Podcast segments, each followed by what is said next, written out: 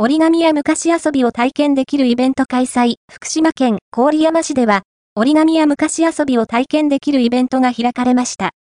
郡山市ふれあい科学館スペースパークでは、約80人のボランティアが活動していて、毎年、伝統の昔遊びなどを伝えるイベントを開催しています。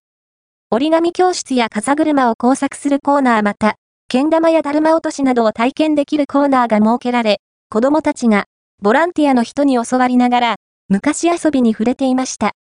会場となったスペースパークは、宇宙劇場が3月16日にリニューアルオープンする予定で、最新の投影システムによるプラネタリウムが楽しめます。